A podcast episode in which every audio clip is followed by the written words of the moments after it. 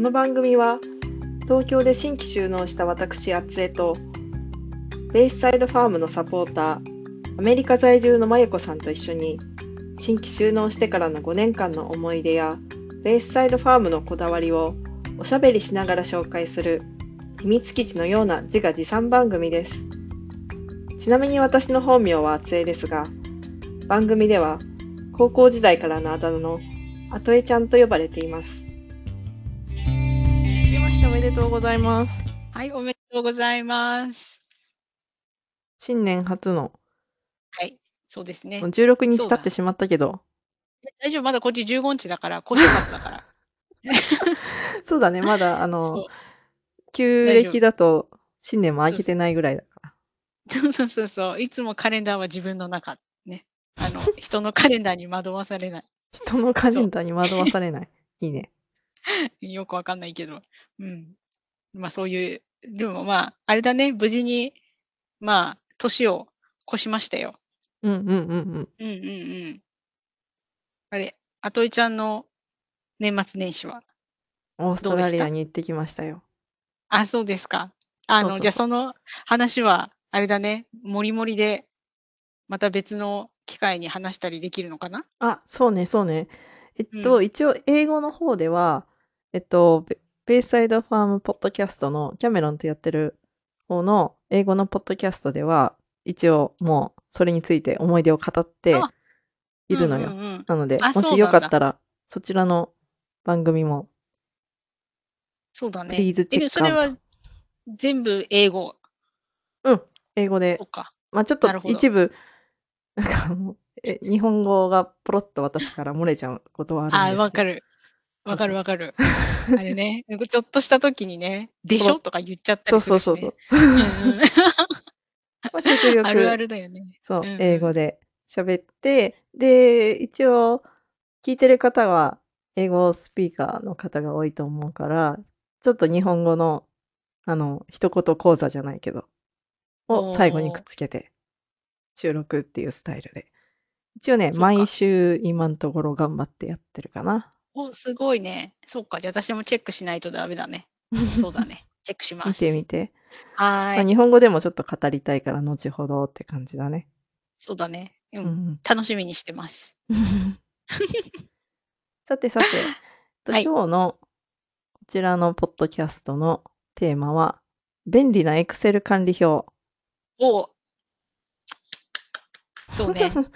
ということで、えっと、なんでこのテーマかっていうと、今まさに、えっと、種まきとか、いわゆる作付け計画ですね。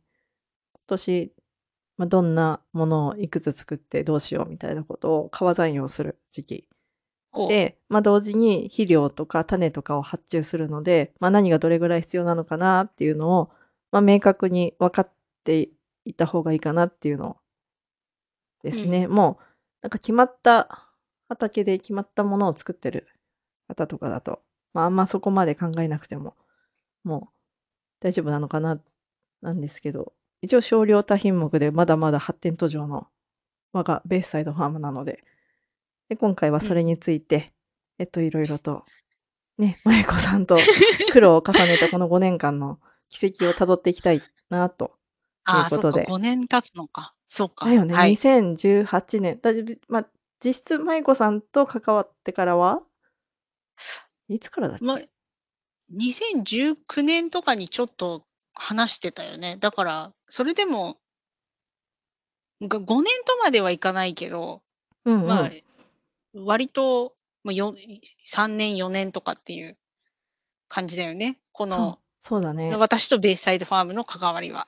そう2018年の2月に収納して、まあ、そこから一応管理表ってことで一応帳簿はさ青色申告をするからつけるっていう前提があるから、いろいろ管理はしてたつもりだったんだけどでそこだよ。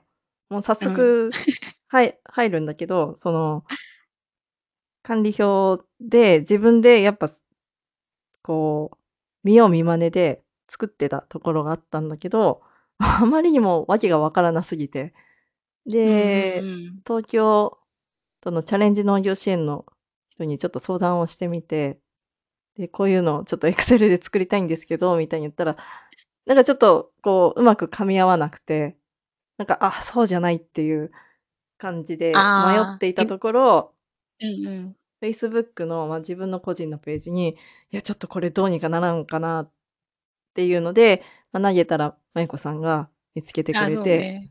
で、やる？声かけて。くれてうんうん。そうね、いわゆる、かんあの、行政が作る紙エクセルじゃなくて、ほんとの神々しい方のエクセルを 作ってくれたっていうのが、ね。ああ、そっか、その支援のところで、うん。その「こんなんどうですか？」って向こうの、その支援の人が言ってくれたのは、紙エクセル的な感じだったのかな？いや、なんかもうもう、そそこまで至らなくてあ、そうなんだ。そこをなんか、何て言うんだろうな。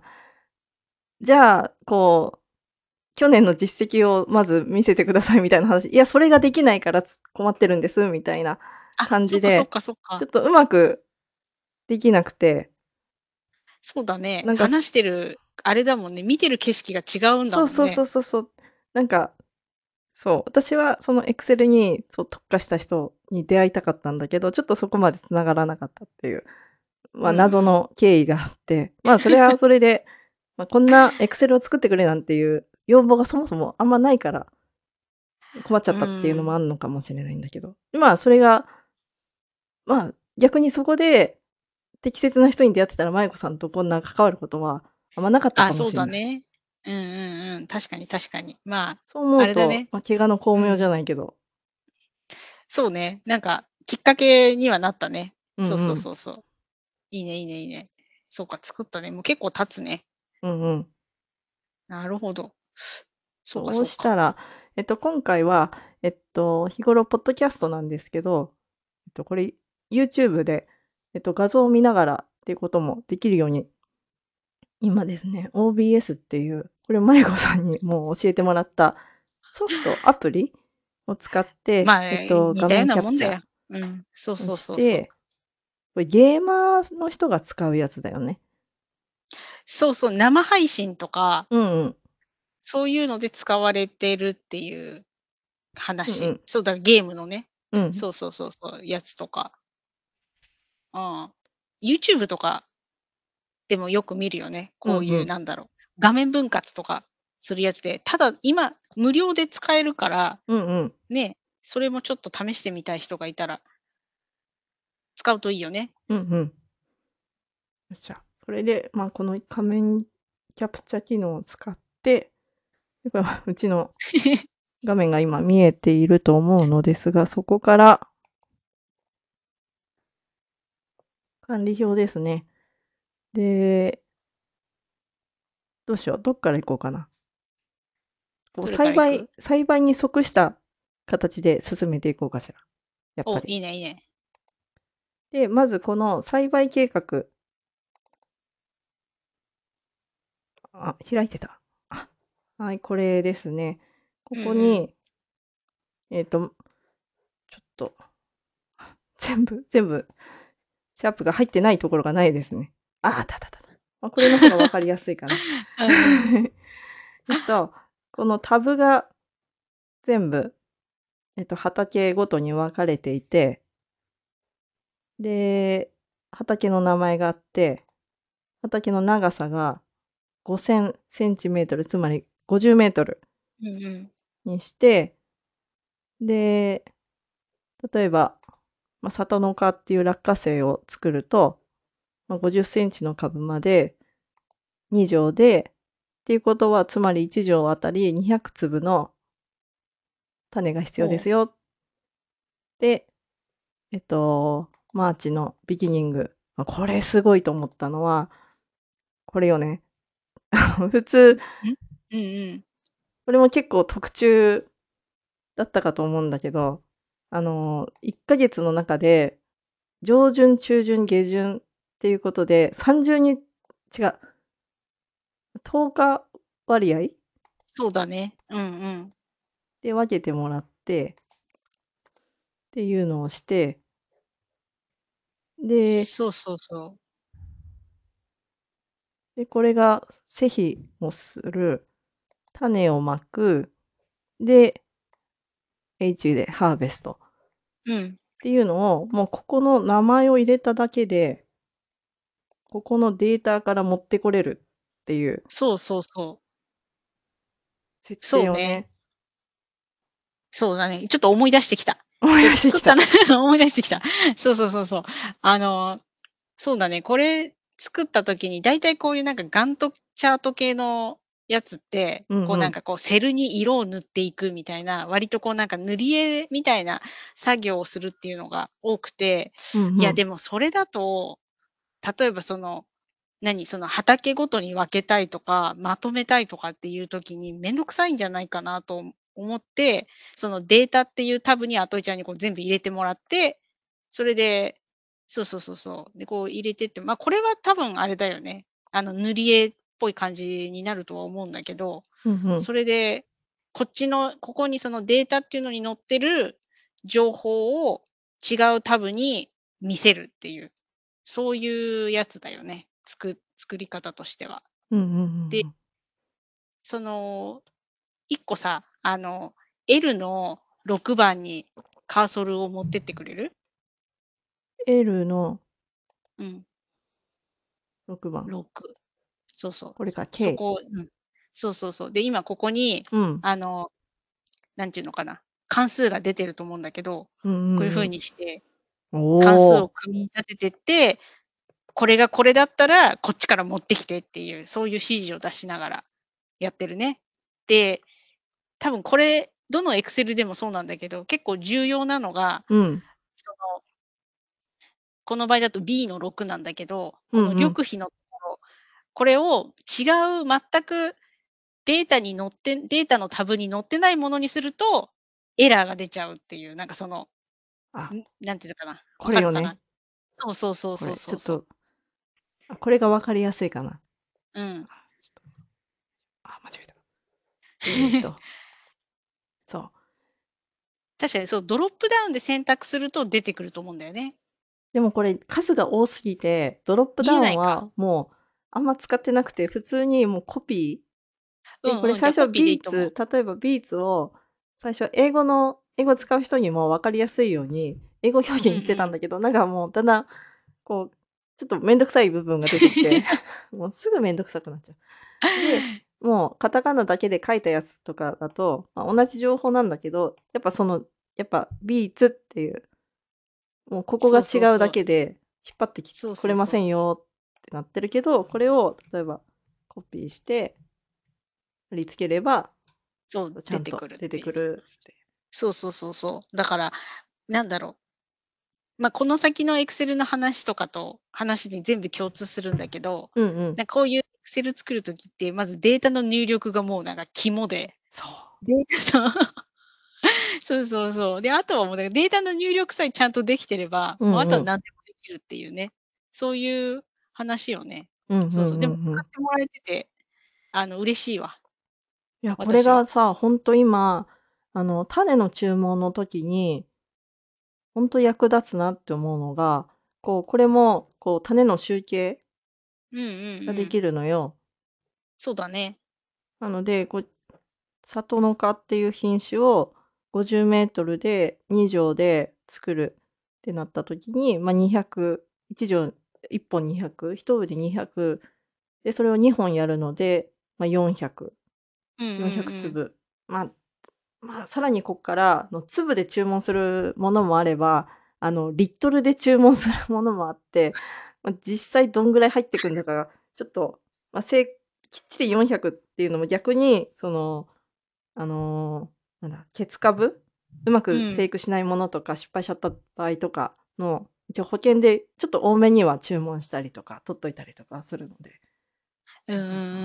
少なくとも400は必要ですよとか、えっと、大まさりだったらもっと600とか必要ですよとかっていうのがこれでわかるので、ほんと助かる。うん。よかった。そうそうそう。そう多分、なんかもっといいやり方を探せばいいやり方はあるんだけど、うんうん。なんか、なんだろう。私別にプログラマーじゃないから、下手なプログラムを作って、あといちゃんが使ってる時に、これできなくなっちゃったって言った時に、私すぐ直せる自信がないから、多分、エクセルだったら、うんうん。こうね、見ながら、ちょちょちょいってやれば直せるから、そう。いう利点もあって、エクセルを選んだね。うんエクセルな。らみんな使ってるし。そうそうそそうそうそうそうそう。もう。うん。う、ね。とはいえ結構、マユコさん、「え、これどう分かんないんだけど」って。ああルああああ、プをしょ。っちゅう出してたりね、しうんたよね。うん。ま、今もしてる初けど。めはね。あ、でも、それはあれだよね、なんかこう、なんだろう。ここを更新すれば治るよとか、うんうん。そういう感じのやつだから、別になんか、普通のこと。そううんうそうそうそう。んうんうん。そういう感じだったね。うん。うんうん。で、はい。種をまけば、全て終わりっていうわけではなくて、大事な肥料の計算っていうところもあって。で、これもね、マユコさんの力作。これはちょっと大変だったね。これすごい、ほんともうもう、ほんと、おが拝む、あの、お布施を出すレベルで いや、そうか。これすごい。えっと、こ例えれば、そうだね、上から見ていくと、ま、肥料計算っていうことでで、作物名と葉種の月と、ま、施肥標準施肥っていうのをここから選ぶ。でする。今だと、ちょっと分かりやすいケールとかあるかな。これ、あ、そっか、カタカナか。カタカナ順のうんうん。ってなると、で、圃場がえっと、東西×南北っていうことで、7m と 28m。の畑であ、そうそう、このね、め平方メートルと坪と、あ、アール、もう計。算して出してもらえるようにね。結構何坪って聞かれる時があったり、何アールって聞かれる時もあったり。そう、これでそう、そう。あの、私分からないから、そうそうそう、自分のためでもあったね。あの、何の話をしてるんだっていうのに。なっちゃうじゃん、作りながら。そうそうん。う。うん、だから、でもこれ、そう、これの一番大変だったのは、それうん。そういうやつだった。この単位が違うじゃない？坪ああ。も何？なんだっけ、あるじゃない？うんうん。坪とメートルともう1個なんだっけ、A って、アール、アール、アール？うん。アールとかもうん。分からない私も全然分からないし、うん。こう変換しなきゃいけないし、うん。あとなんだっけな、グラムとかリットルとかもあるでしょあるう。だからね。それが、て大変だったね。うんうんうそうそうんうん。そうそう。それよく覚えてる、今でも。なんだこれ。なんだこれだよね。そう。なんだこれにはなったね。そうそうそう。で、ここああ。でも株間ま、ここは自分で入れて、例えばケールだったら 40cm とか45かな。ま、40にして、そうするとで、畝の幅が 90cm っていうのは、ま、マルチでやるので、うん。で、畝と畝の間、ま、この畝幅と畝間っていう言葉の使い方もちょっとブレがあって、使う人によったり、資料によって、うん。ま、畝と畝の間はどうすんだみたいなとかがあってっていそうので。そうそう、ここも自由に入れるやつだ。そうそうそうそう。あの、わ分かんないから入れてもらおうと思って。そうそう、あたで、し 40cm で、で、うん。1つのベッドの数が、ま、2畳？で、畝の数が4本としたら1畳の葉種数が、ま、ここでも計算されるようになっうん。てて、で、どういう計算式かっていうと、ここに答えが書いてあって、こう確認しやすい。うん。そうだね。なんかとうん。そうそうそうそう。そうそうそう。そうそうそうしか言ってない。そうそうそう。そうそう。なんか、そう、今ね、ちょっとね、ちょっとずつ思い出してんの。これ、作った時、多分これは、うんうん。なんか元になったのがね、あるんだよ、参考にしたのが実は。あの、どっかのうんうん。大学のうん。研究室のやつに、こういうなうん。んか似たようなのがあって、似たようだからみんな困ってんだよ、うんおんなじ。ことで。うんうん。そうそうそう、似たようなのがあって、で、それを元にして、こう作ったんだけど、うんうん。あのね、なんでもそうだよね、これもそうだし、他のでもそうなんだけど、その分野の、な何の話をしてるのかが分からないと、つ作れないし、うんうん。でもこれを作りながらそういうのを色々こうなんか勉強した感じだった。こうだから、おお。畝とかも、さっきうんうん。アトイちゃんが言ってたじゃん。こう畝幅とかっていうのもうんうん。人それぞれあるってうんうん。いうのも、なんかその、う畝ってな何みたいなところから始まってるから、私。そうそうそうそう。だから、やりながら、すごいよいい勉強になったよね。こういうのもね。いや、もう強制的に勉強させてしまってすいません。いやいやいや。だって。なんかその、下のとこのさ、うん。窒素とかああ。リンとか、ね、あるじゃうない？んうん。でも私、な何、げ窒素、え？って、ね、リン酸何？って、なんかそういうなんか、カリ美味しいの？みたいな、そういう感じだった。そう、でもこれ全部。食べちゃいけないやつだよね、そうそうそう。ね。直接食べちゃね、人間人間にとっての栄養素の元になってるとこだからね。ちょっとね。そうそうそう。そうそう、ま、そうそうそう。肥料だと、ま、堆肥とかも、うん。もうほんと計算するところから計算式見ると結構簡単なのようんねっていうのがさ、分。かって。そう、それエクセルのいいとこだよね。その、計算式が出るじゃない、見えるうんうんじゃない。うんうん。だから、一緒にやってて、ここおかしいなっていう時に何がおかしいのか分かるじゃない。うんうんここをうんうん。直せばいいんだとかっていうのが。うんうん。だから、エクセルはそれがそれがいいとこだよね。ま、うん色々こうほら、うんうん。あ、さっきも言ったけど、もっといいのを使えばっていうのはあるけど、初めてやるんだったら、まずエクセルで土台を作って理解してから次行くっていう手もあるじゃない？うんうん。そうそうそう。だから、とりあえずエクセルみたいな考えは、ね、そういうそういう選択肢はあっていいんじゃないかなと私は思います。はい。確かに。で、エクセルうん。だと結構こういう、その切開って書いて括弧、このどういううん。基準でこの数字が出るようにしてるかっていうのも、出るようになってるからね、すごくありがたいよね。あとなんか色々書き込めるしね。うんうん他うんうん。のセルとかに。あとコメントつけたりとかもできるじゃん。うんうん。そうそうそう。もうなんだったかな。そうだね。そうそうそう、これがねま、ここで、もうほんと、R が大活躍するのは、なんかいろんなものの基準が 10R、1単を基準に、1単あたり 100kg の石灰を撒くっていう風に言われてるから、じゃあ、私のこの 7m×28m の畑って、まず何 R だっていうところから始まって、そうすると 1.96R。で、いうんってんきゅううん。ろくだから、10R あたり 100kg 撒くのは何 kg ま必要なんだっていう。もうほんとこのそうね。割り算と掛け算で、そうそうもういっぱいいっそうそう。ぱいになっちゃう。割り算と掛け算で、でもさ、見るとすごくシンプルな割り算と掛け算なんだけど、うんうん。それがこう何て言うのかな、こうチェーンで繋がってく感じじゃん。うんまずこうんうん。こでこれを出して、そのうん。値を次のに使ってとかってやってるう。ちに、分かんなくなっちゃったりするじゃない？うんうんうで、んうん。特にアトエちゃんの場合だとさ、いろんな作物を作ってるから、うんうん。それに対してほら、めみんな全部一緒の肥料っていうわけにもいかないからさ、うんうんうん。それで変わってきたりとかするから、ね、いなんかこういうのは必要なんじゃないかなとは。必要っていうか、なんていうのかな、助けになるんじゃないかなとは思うね。うんうんそうそうそう。うんうん。まさにでもあれ。あの、自己責任でっていうのはいつもあ、付け加えたいね。そう。そう。そうそうそうそこよね。もう自己責任でこう間違ってるなっていうその農家さんのうんうん。こうなんていうの、シックスセンス的なのは絶対忘れないで欲しい。これおかしく。ない？っていう。そう。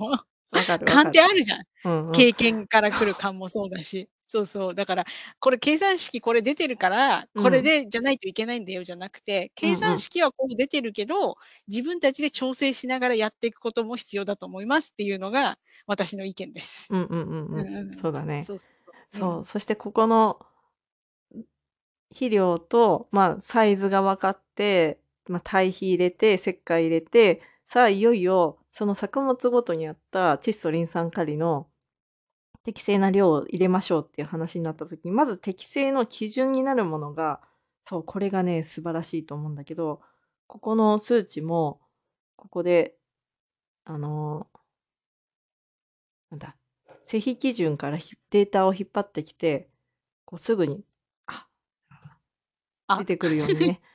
うんじゅううん。アールあたりが出てきて、10R あたりがこれぐらいだから、この私が今やろうとしてる 1.96R だとこんぐらい必要ですよっていうのがもう出てきてっていうのがもうほんと素晴らしい。で、この施肥基準っていうのが、これもデータだけ投げたよね、私も。ほんと無責任ぐらいに。いや、そういうのがでも必要なんだよね。そのデータだからさっきのあの、市役所さんだか、区役所さんだかの話でデータありますかっていうのは、データがあればね、大体何でもできんのよ。だから。そうそうそそう。う、そう、そう。そうなのよ。これよね。で、これ。は、なんか東京都が公表してる、あの、それぞれの東京都が基準、ま、こんぐらいだといいですよっていう、ま、この通り作りなさいって言ってるわけではなくて、ま、こんぐらいが基準ですよっていうのを、一応言ってくれてるデータがあって、それを 10R あたりは出てたんだな。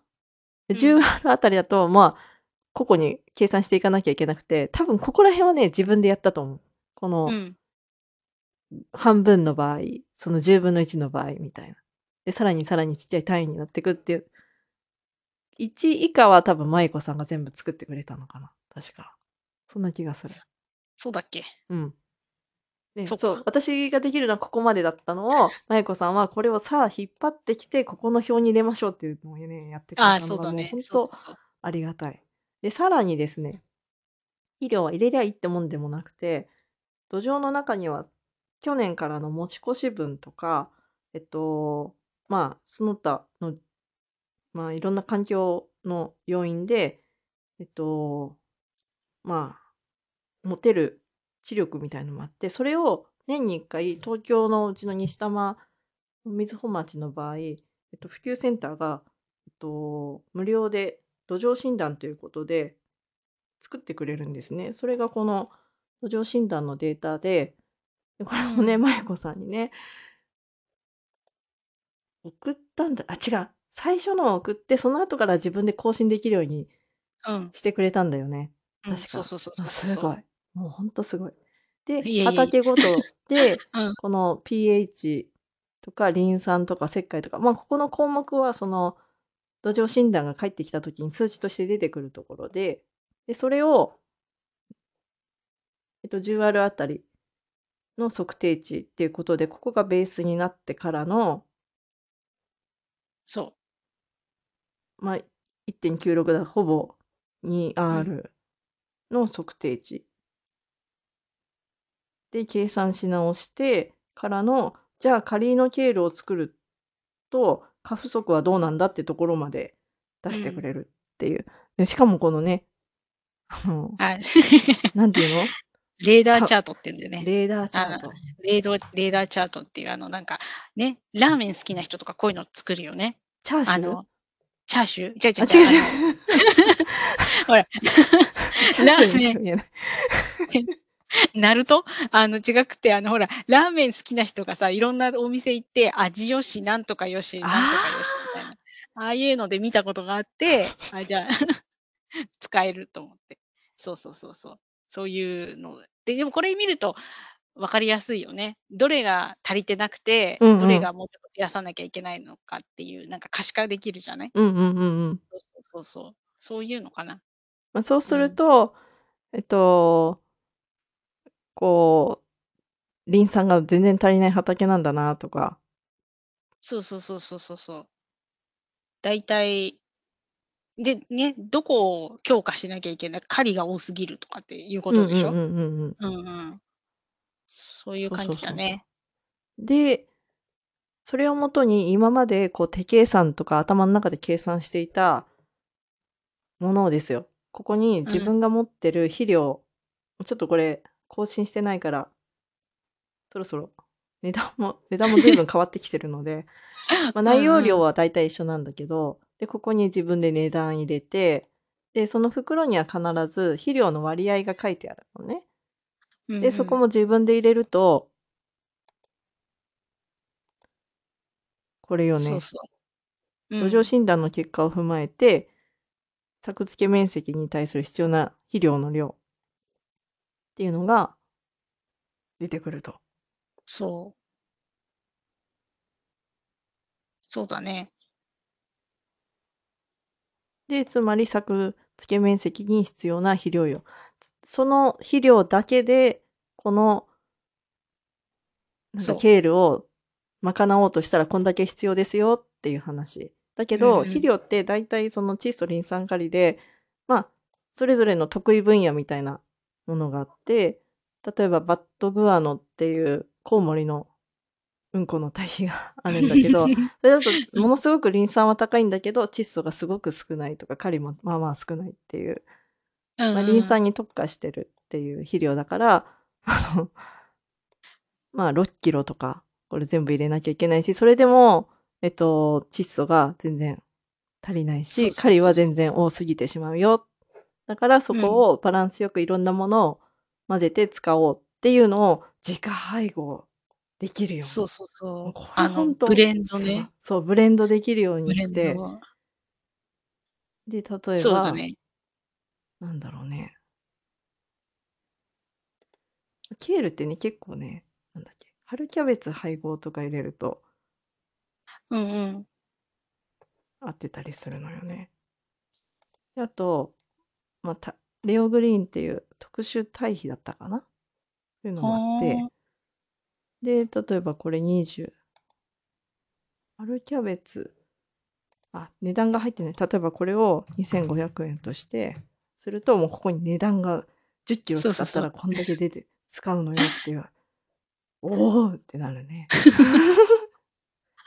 そうね。まあ、一番あれだよね。こう、見栄えがいいよね。何かを入力すると自然に出てくるっていうのは、うんうんう、うんん。おーってなるしね。そうそう。でもなんかこの、多分自家配合っていうのが、うんうんそのなんか農家さんの腕の見せ所のうちの一つだったりするんでしょ？まあそう、そうだよね。ね。だから、そうだね。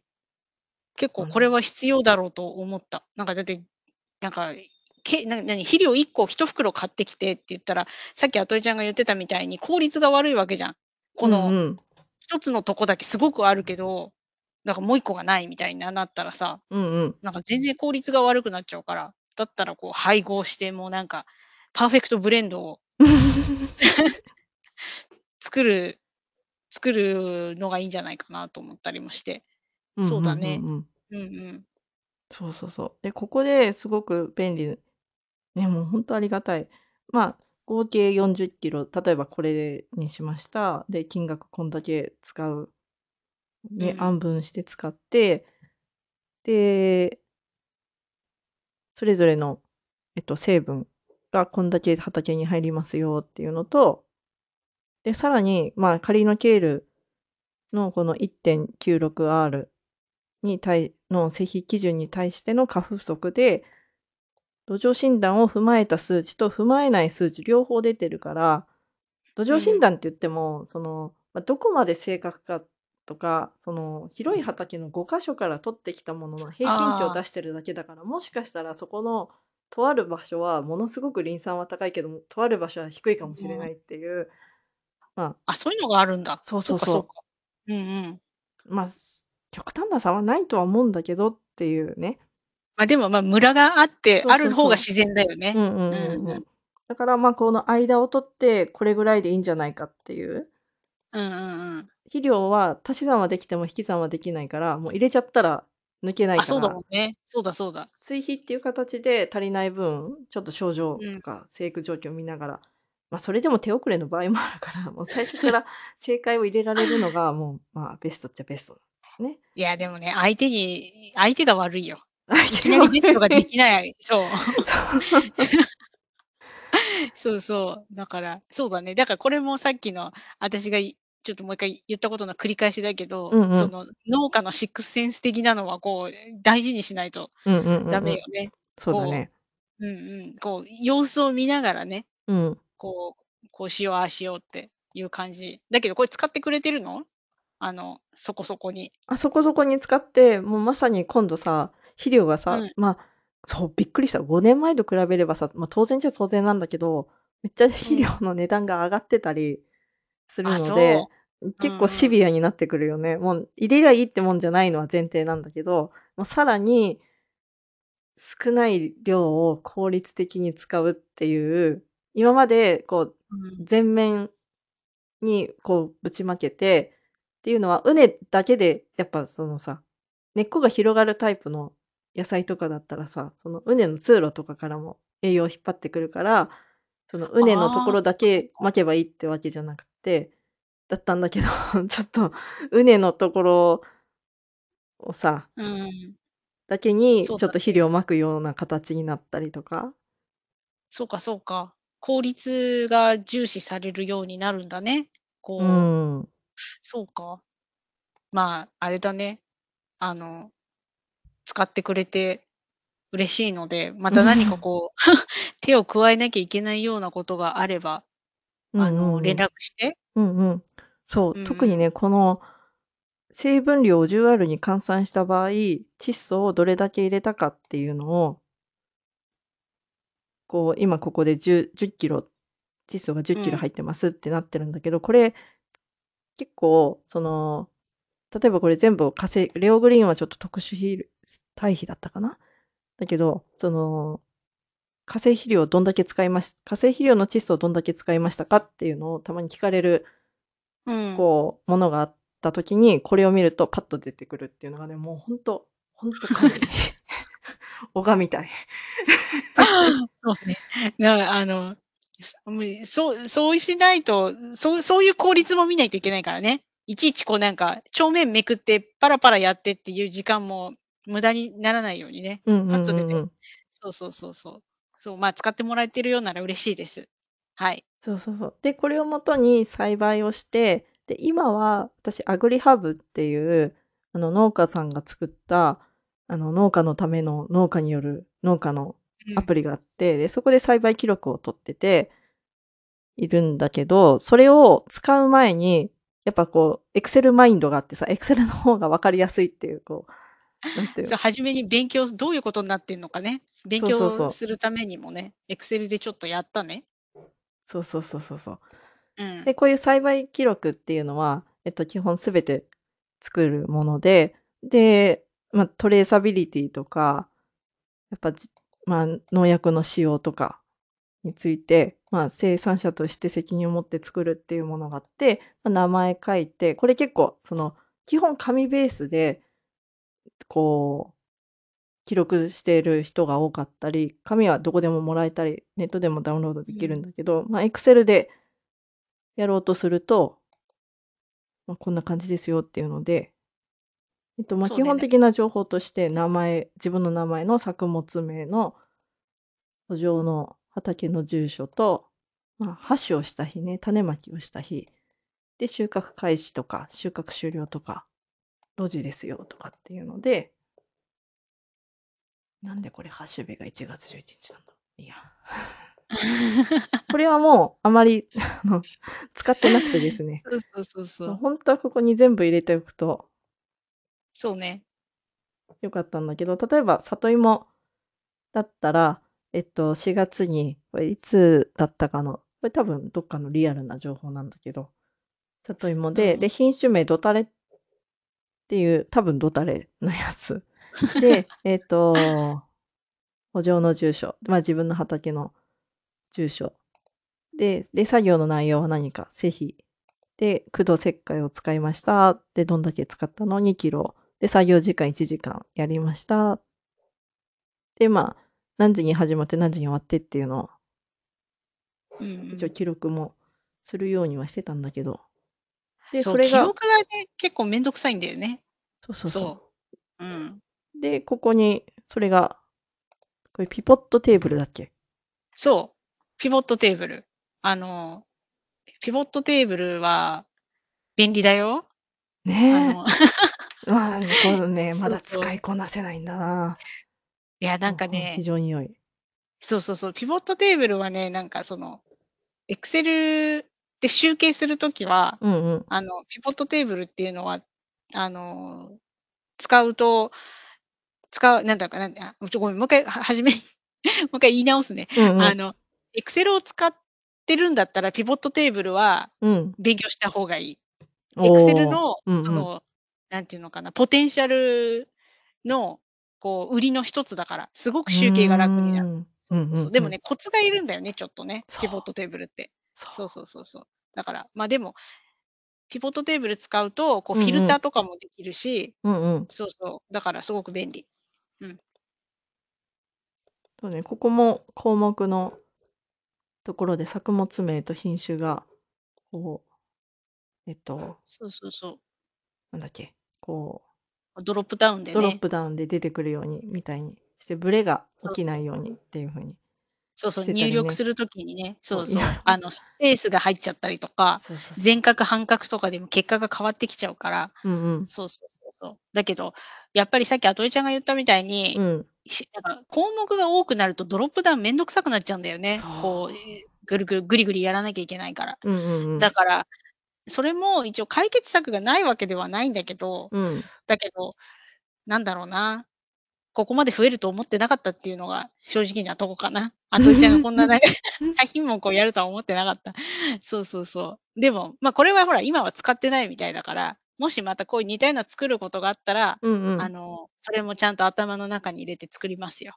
あ、うん。ありがとうございます。ほんとこれの初期があったから、こう、アグリハブに移行ができたっていうのもあるかもしれない。うん。アグリハブっていうのはうん。その、ん、その説明をしてもらっていい？アグリハアグリブハブってのは何なんだい？アグリハブっていうのはねうん。えっと、農家さんが作った、えっと、アプリでで、まさにその、栽培の記録をするやつなんだけど。そうじゃ、こういう。何、何時間作業したとかっていうのが記録できるアプリなんだ。そうそうそうそうそう。はあ。タダ？そう、タダなの。びっくりでしょ？ああ、ありがたいよね。アグリ違う。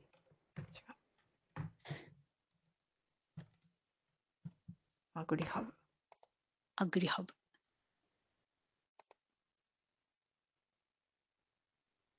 ログインがウェブ版があるんだ。そう。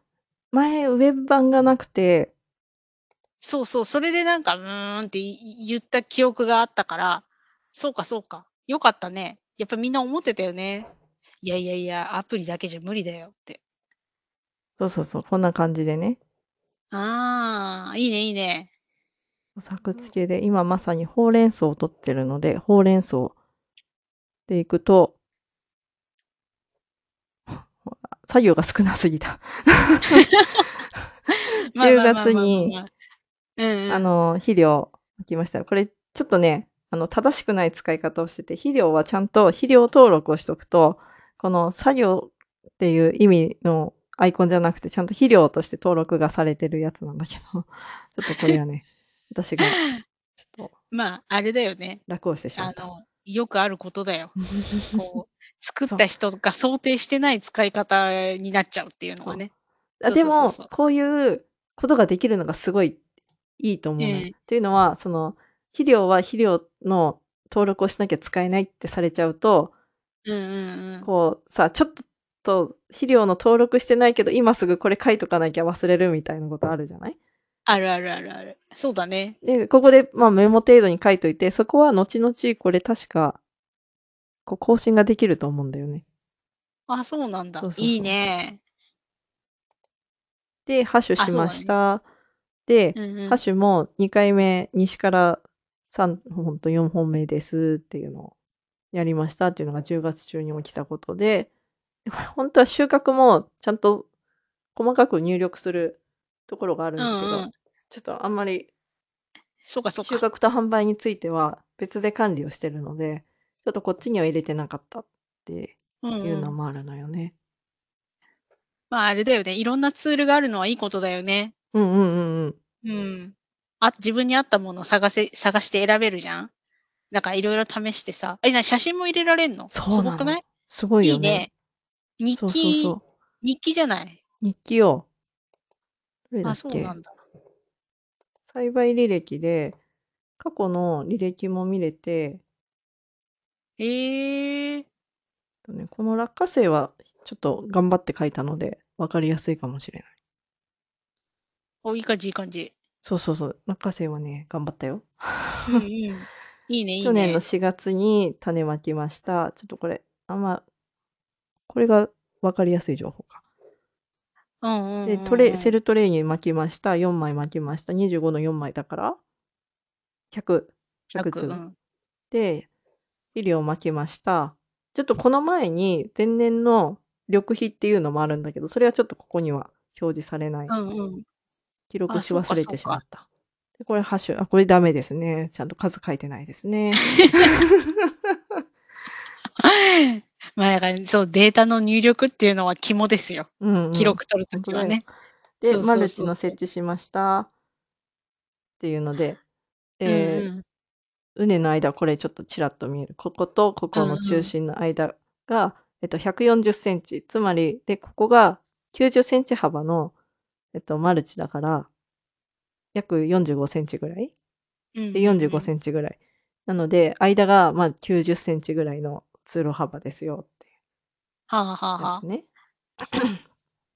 いいね。で、定植苗をができてきたので、4月21日ハッシュした大まさりを畑にデビューさせましたよ。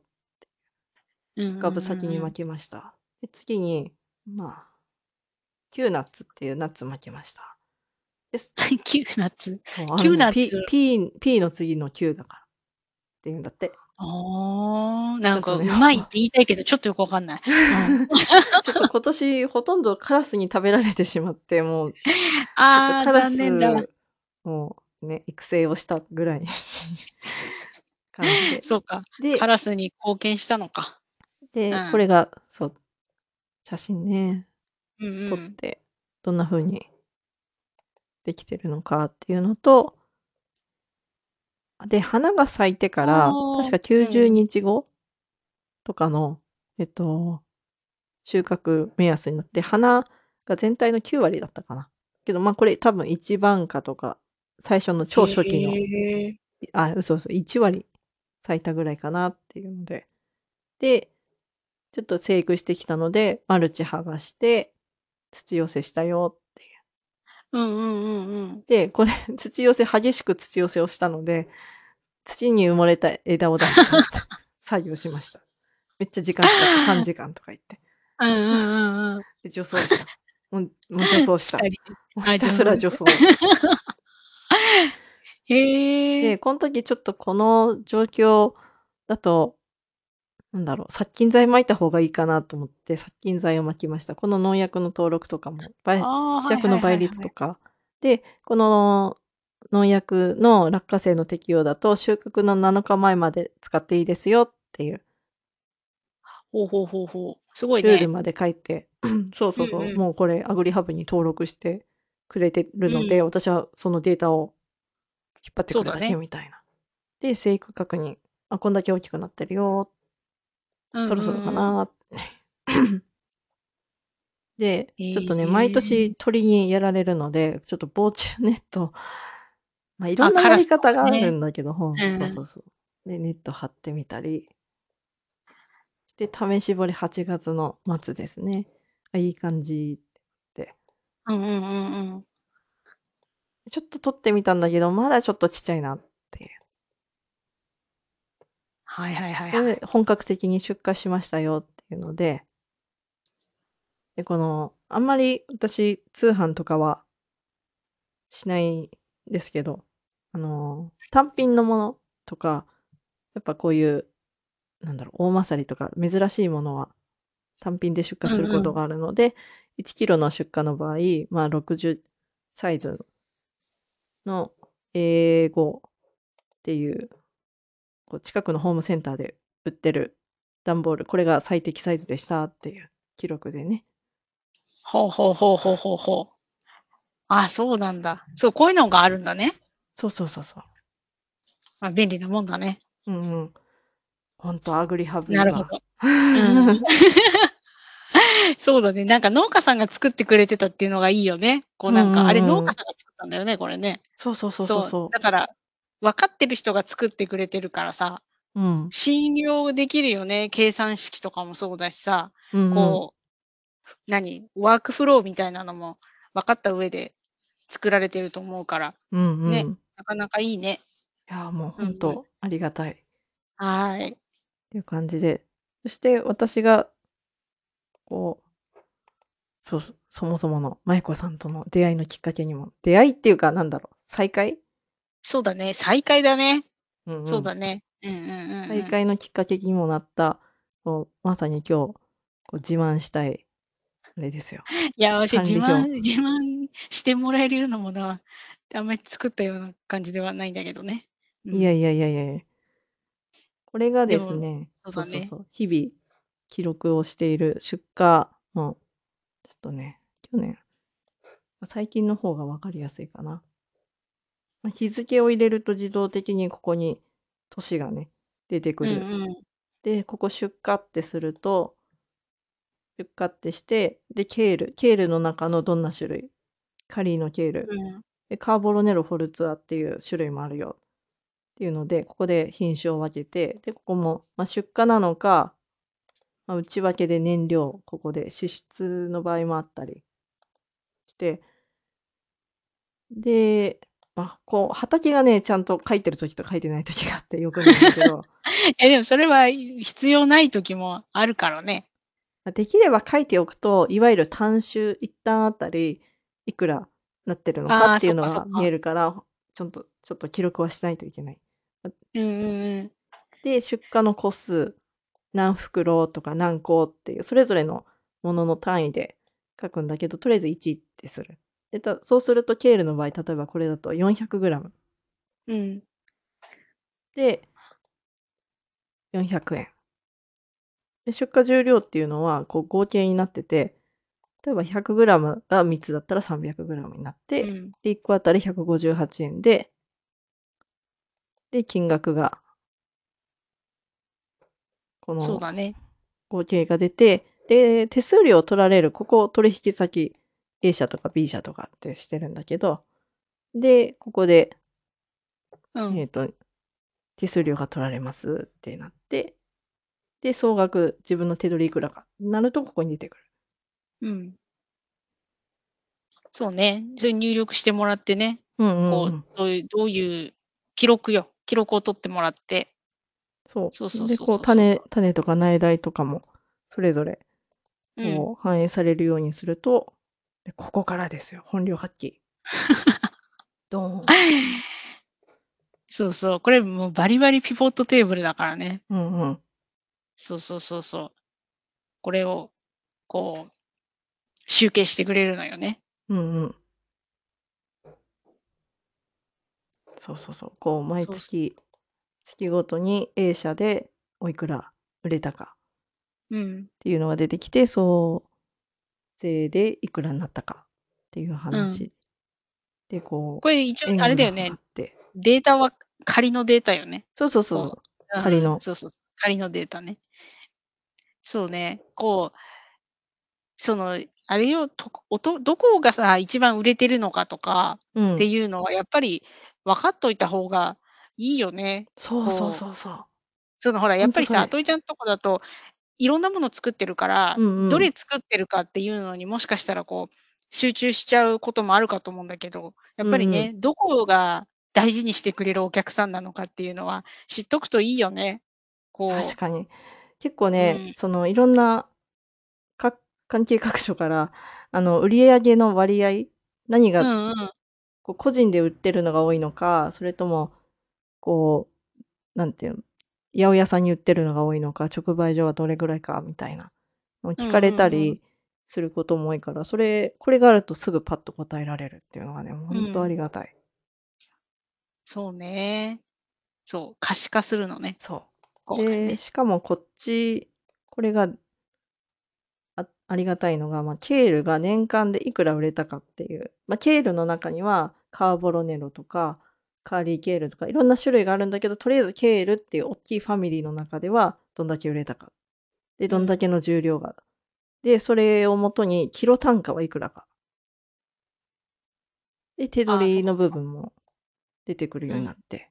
で、これ去年の伸び率ね、去年に比べてどうだったかみたいな。ちょっと減ってる。これ逆になってない？これ逆だよね。うん、逆になってるね。増えてるからうね。んうん。うん。じゃあ、あれと直します。あ、大丈夫です。これ多分、はい。ほんほんとデモ デモ用に作ってあるやつだから、もしかしたうん。ら本編は直ってるかもしんない。あれかな？そうそう、ほんこっちはこの直ってる。この順番で入れるのよ。2021左、2022右うんうん。だったんだけど、さっきのやつは2022が左に来てた。ああ、だから？そうそう、だから。そうそうそう。だからその、あれよね、エクセルの計算式がうんうん。こう、何、左右でやってるから、違うとこに入っちゃうと違う結果になっちゃうね。うんうんそうそう。うんうん。そこがね、ちょっとコツがいるとこなんだよ。その、何、ピボットテーブルもそうだし、エクセルとか全般的に、こう、プログラムすると、決まったところに決まったように様式を値を入れなきゃいけないっていうのがね、うんうんうこう。入力する側としては負担になっちゃうんだよね。こう、覚えてなきゃいけないじゃん。うんどういううんうにして入れなきゃいけないのかっていう形式を。そうそうそう。だから、だけど、直すのも簡単なのがエクセルだからね。そうそう。まあ、そんな感じよ。うんうん。そう、これが出荷の単位で見たり、重量、販売うん。金額、トップがトップとか、こう重さのトップとかあで色あ。々見ることができるから、それもいいよね。で、あと、まあ、月別のお金の出入り。うんうんうま、ん。これちょっとね、支出、こうこう、これですよ。言葉のブレがあると 2行に分か出れちゃうそう。そうそうそう。で、これは比較的あのあんまいいことではないんだけど、その、これプラス、あの、ちゃんとした、あの、税の計算は税の計算で、また別のソフトを使っていて、なのでこっちは、うんうん。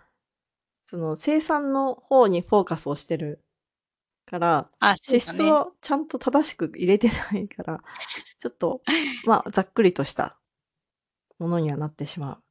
そうね。で、まあ、これで見るのはまそうだよね。その、何がどこで売れてるのかを見るやつだからね。うんうんうんうん。うんうん。そうそうそうそう。あとね、これが品目の詳細。なうん。何がどんだけいつ売れてるかっていう。ブルーベリーはちょっと、き時期が少ないからなんだけど、唐辛子はね、これは多分面白いかな。そうそう。種を買って、で、マイナスになってて、で、これハラペーニョとセラーノと牛角大王は種は買ったけど、栽培してないですね。っていうことがあったり、で、何月にいくら売れて平均単価とかうんうんうんうん。出てきたりっていうのがあって。で、そうね。これほんとはちゃんと補助で、これが単収ってさっき言ってた、あの、ああ、そっかそっかそっか。はね、ちゃんとやってないな。ま、でもあれだよね、なんだろう、ずっとずっとおんなじことをややることはないじゃん。やりながらさ、うんうん。やり方を変えてったりとかするからうんうん。だからそういうのを含めてこういうなんていうのかな、エクセルのファイルとかっていうのは、うんうん。その状況に合わせて変えていくっていうのが理想だよね。おんなじものをずっと使うんじゃなくて。その状況に合わせてアップうんうん。デートしていくっていうね。そうそうそうそう。だから、いいよ、いつでも直すからね。うんうん。うん。そうそうそうそう。そうそうそで、でう。ももしでなんかうん。あ、ごめん。どうぞどうぞ。うん、いや、なんかこれからありがとね。これからなんかさ、自分たちでやってみようとかっていう人とかだったら、うんうん。なんかエクセルは使うと割といろんなことができるじゃない。できるうんうん。幅が広がるから、そうん。のなんか今までずっと紙でやってたけど、何から始めていいか分かんないっていうんだったら、とりあえずエクセルをでやってみるってうんうん。いうのが選択肢の一つとして十分にありだなと思う。うん。そうそう。それが言いたかったの。うーん。うん。だね。ま、アアプリ楽なんだけどね。そう、なんかこう、ね、色々最初の設定で、まあ、エクセルもそうだけど、そのデータを入れとくとか、持ってる情報を入れる。畑の情報みたいな、もうそれだけで心が折れるというか。そう、そうそう。結構大変なんだよ、その、初期初期情報を入れる。うんうん。その作物を入れなきゃいけないとか、うん。肥料を入れなきゃいけないとかっていうのもあるじゃない？うんうん。そうそうそう。だからそれが結構大変だったりするからね。あの、なかなかね大変。あの、そこで折れちゃったりとかするから、何始めていいか分かんないんだったら、とりあえずエクセルにぶっ込んでみる。うんそれでちょっとうんうんうん眺めるみたいな、あっていいんじゃないかなと思そうだね。う。うん。いやー、と、まあ、こんな感じで、いろいろまとめて。で、さっきの その、生産販売実績のところには、もうちょっと個人個人的というか、あの、来てくれたボランティアさんの数を集計したり、あと、野菜セットを販売した時の、ま、人数の数。人数の数とか言って、えっと、人の 人数。とか、えっと、ちょっと詳しいことを書いたりとかっていうメモ帳代わりにこう付随してくっつけて、ま、結局1年間経った時に、えっと、ま、何人のボランティアさんが来たとか、その何人。の、ま、野菜ではなく、今度は人の管理っていうのかな。そういったところもちょっと見れるようにね、して、自分は使っね。ていたりしているので。そうそうそう。そうかそうかそうか。まあ、ん、なんだろう。じゃ、もうほんと記録さえあれば、あとどうにでもなるからね。とりあえず記録を取るっていうところができればいいそね。う。んそれがでもね、いめんどくさいんだ。う。うんん。で、記録があると、結構この1月、2月、3月ってこう売り上げが下がって落ち込むというか、いやもうこのうままん。大丈夫かなみたいな心配になる時期もでもあるんだけど、なんか、あ、夏はちゃんとできるように頑張ろうっていうのかな。こう去年のを見ると、こう、ま、同じことの繰り返しで、ま、毎年こう冬とか春う先っんうん。て物がなくて不安になるけど、大丈夫、どうにかなるっていう、うん、数字で見えるから、ちょっと安心ね。あ あ、そうだね。ま、それも経験だもんね。うんそのうんうん。経験が目に見えるっていうところに繋がるからね。うんうんうん。そうかそうかそうか。あ、でもなんか作ったのを使ってもらってるっていうのはやっぱ嬉しいね。うん、ああ、私は。そう助そうそうそう。これ、農家さん農業的に、うん。その、さっきのアグリハブもそうだけど、そのうん。ソフト的ソフトとかっていうのは結構、何、あるものなの？お金払えば。あ、全然ある。すごいいっぱいある。あ、そうなんだ。うん、で、でもやっもぱお金払うって。なるとちょっと、あれだよね、軌道に乗ってからっていう話にななっちゃうもんね。まあ、あとはお金払ったからちゃんとやろうっていう のもあったり、ま、お金払うだけのやっぱりそうかそうか。そのベネフィットっていうんですかね。あうんうんの、うん。いい面、やっぱエクセルじゃできないこととそうか、あと。はサポー。トがついてたりみたいなのもあっそうかそうかたりそうか。するからね、すごうんくそれはうん。それで、使えるならどんどん使ってそうだね。じゃ、そん時はま。たあれ、あの、首突っ込むよ。もしあった人が 初期設定ができないとかって言ったら、じゃあ分かった。分かった。私が手伝うよってやるから。ああ。そうそうそうそう。助かるわ。うん。そういうのはね、そういうところで、あの、力になれたらなと思います。うんうん。はい。はい。ま、今回そんな感じで超大作の今1時間喋ってた。すごいす ね。ごいね。う。そうんそうそう。でもそれぐらい、うそう、ん。熱量込めて喋りたかった。色々作ったしね。なんか試行錯誤したからね。うんうんうん。こうでも、ああでもない、こうでもないをやったじゃない。うんうん。だから、そうだね。なかなか、なんだろうな、一筋縄ではいけないかないようなこともあったけど、うん。でも、今振り返ると、うん。なんかそういうのがあったから、私もなんか色々勉強できたし、うん作りなうん。がら。で、あといちゃんと話してる時も、ああ、あといちゃんこの話をしてるんだなみたいなのも分かってきたから、だってもうほんとよ、ケールにあんなにたくさん種類があるなんて知らなかったし、うんなんかうんうん。唐辛子も唐辛子だけだと思ったら、いろんな唐辛子があったりするじゃない？うんうん。うん、だからすごく勉強になった。おお。うん。そう、ちょっと勉強すると見方が変わるよね。そう。スーパーの野菜売り場行っても。そこよ。うん。あのちょっと、それが楽しい。そこがさ、なんか、うん。あの、最近ノートっていうのを書いてるんだけど、うんうんうんうん。読んでる？読んでるよ。全部じゃないけどね。うんうんうん。そう。うんなんかうん。その、やっぱ知るっていうのは、勉強するっていうことは、あの、物事の解像度を上げるってよく言うと思うんだけど、そうの、ん。今まで、その、それこそほんと、唐辛子が唐辛子でしかなかったものが、ハラペーニョがあって、セラーノがあって、あうん。の、なんだ、あの、鷹の爪があってみたいな、どんどん種類があって、で、鷹の爪のカプサイシンがとか、あ、なんか。ハラペーニョのメキシコ料理がとか、メキシコの歴史はみたいな、こうどんどんどんどん、こう、いろんなものがリンク、一つの農産物を見ただけで、もう思いが馳せてしまうというか、想像力が膨らんそうでいく。だね。世界が広がってうんうんうん。くっていうのがとてもいいことこでそう、心地いいよね。その、なんうんうん。て言うんだろう。頭がすっきりするっていう言い方が正しいかわかんないけど、うん。なんかこう、ワクワクするし、で、それが分かった時のこうなんか、すっきりする感じとかうんうん。は、こう、やっぱりさ、それをちょっと知らなきゃわかん知らんできないことじゃん。こうちょっとちょっと勉強したから、うんうん。そこからのこう、なんていうのかな、管がコネクションがさ、どんどん広がってくみたいなところってあるじゃん。こことここが繋がってた、ああ、こことここが繋がってたっていうのが。うんうんうんうん。だから、そうそうそうそう、あの、楽しいよね。だ、これをね、なんで学生の時に気づかなかったんだっていうのはすごく思う。なんか いやいや。がそう、もうほんいつからで。もいいんだよ。でもなんか学生の時に知ってたら、もうちょっと人生変わってたところあるんじゃないかなとか。ま、別に今の人生に不満があるわけではないけど、なんかうん、なんか違う道を選んでたんじゃないかなみたいなのはある。うん、ああ、そうかそうか。そう。大丈夫？大丈夫です。そう、今はい。ちょごめんね、コンデンサーマイクだからさ、全部音拾っちゃうからさ、うん。一応なんか、こう、はい、あの、放送事故放送事故が来ました。いいじゃない。いいじゃない、放送事故もいいのよ、私。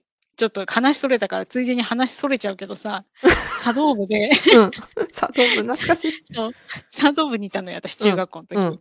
で、あの、文化祭の時にお手前失敗したのよ、あの、うん。発表会で。うんうん。で、その時やっぱ落ち込むじゃない？うんうん。で、その時にお客さんの人の一人が、うん。あの、お菓子っていう言葉があるでしょって言って教えてくれて、うん。で、お菓子っていうのは、あの、ほら、食べるお菓子もお菓子なんだけど、うん。そういうなんかハプニングを、そういうなんていうのかな、お菓子として味わうっていうのも、この茶道の楽しみのうちの一つだから、あの、落ち込まないで、それをこう、なんていうのかな、お面白おかしく受け取っていいのよっていうことを教えてもらって。そうそう、深いなと思う。その、うん、食べ。物のお菓子と、うんうん。なんか趣のあるお菓子っていううんのをうんうん。かけてね、ああ。そうそう、そういうことを言ってくれてたから、そのハプニングを楽しむっていうのもまた趣があっていいんじゃないかなと思います。うんうん。うん。そうそう、それちょっと。言いたかった。あ、いいうねいいん。ね。そうそう。あの、ん、なんだろう、ま、たまにね、笑えない失敗もあるけどね。そう。そうそう。あの、いいと思うよ。あの、楽しめば。うん。うんうん。そうね。いや。はい。はい。今日もいい収録ができました。そうだね。もうすごい思い出話に花が咲いたね。そうね。うん、いいね。よかったよかった。ま、そのためのポッドキャストだから。そうだね。もうちょっとね、まあ、も話数を限定してそんなにこんなに長く続けるものでもなく、こんなに長く話すものでもなく、20分ぐらいの短編にしようと思ったら もう1時間、ね、さっきから言ってるけど1時間超えてるから。そう、そしてそして伸び続けるっていうね。もう。そうだね。うん、いや、でもでも、いい。いいよね。こう振り返って自画自賛するっていう自己肯定感を我々じそう。で上げ上げ合う感じが。そうそうそう。でもそのなんか、なんだろう、ま、農業やっててもそうだと思うけどさ、うんうん。あの、一人で戦わなきゃいけない時とかうんうん。に、その自己肯定感が下がってるとさ、うん。もうエネルギーにならないから、もうだね。どんどん上げていこう。うんそう。うん。そうそう。だから、いいよいいよ。いもう十分振り返った。うん。はい。はい。じゃあ、今回はこんな感じで、まあ、また次回打ち合わせをして、また。面白い話をしていけたらなと思いますね。まあ、多はい。分、なんだ、国際結婚の話とかも、ね、いずれ。したいよね。こう日本でこ日本で国際結婚と海外の国際結婚。そうそう、ついてきちゃっ。た人と、そう。ん、とどまった人の話そうをね、ちょっとね。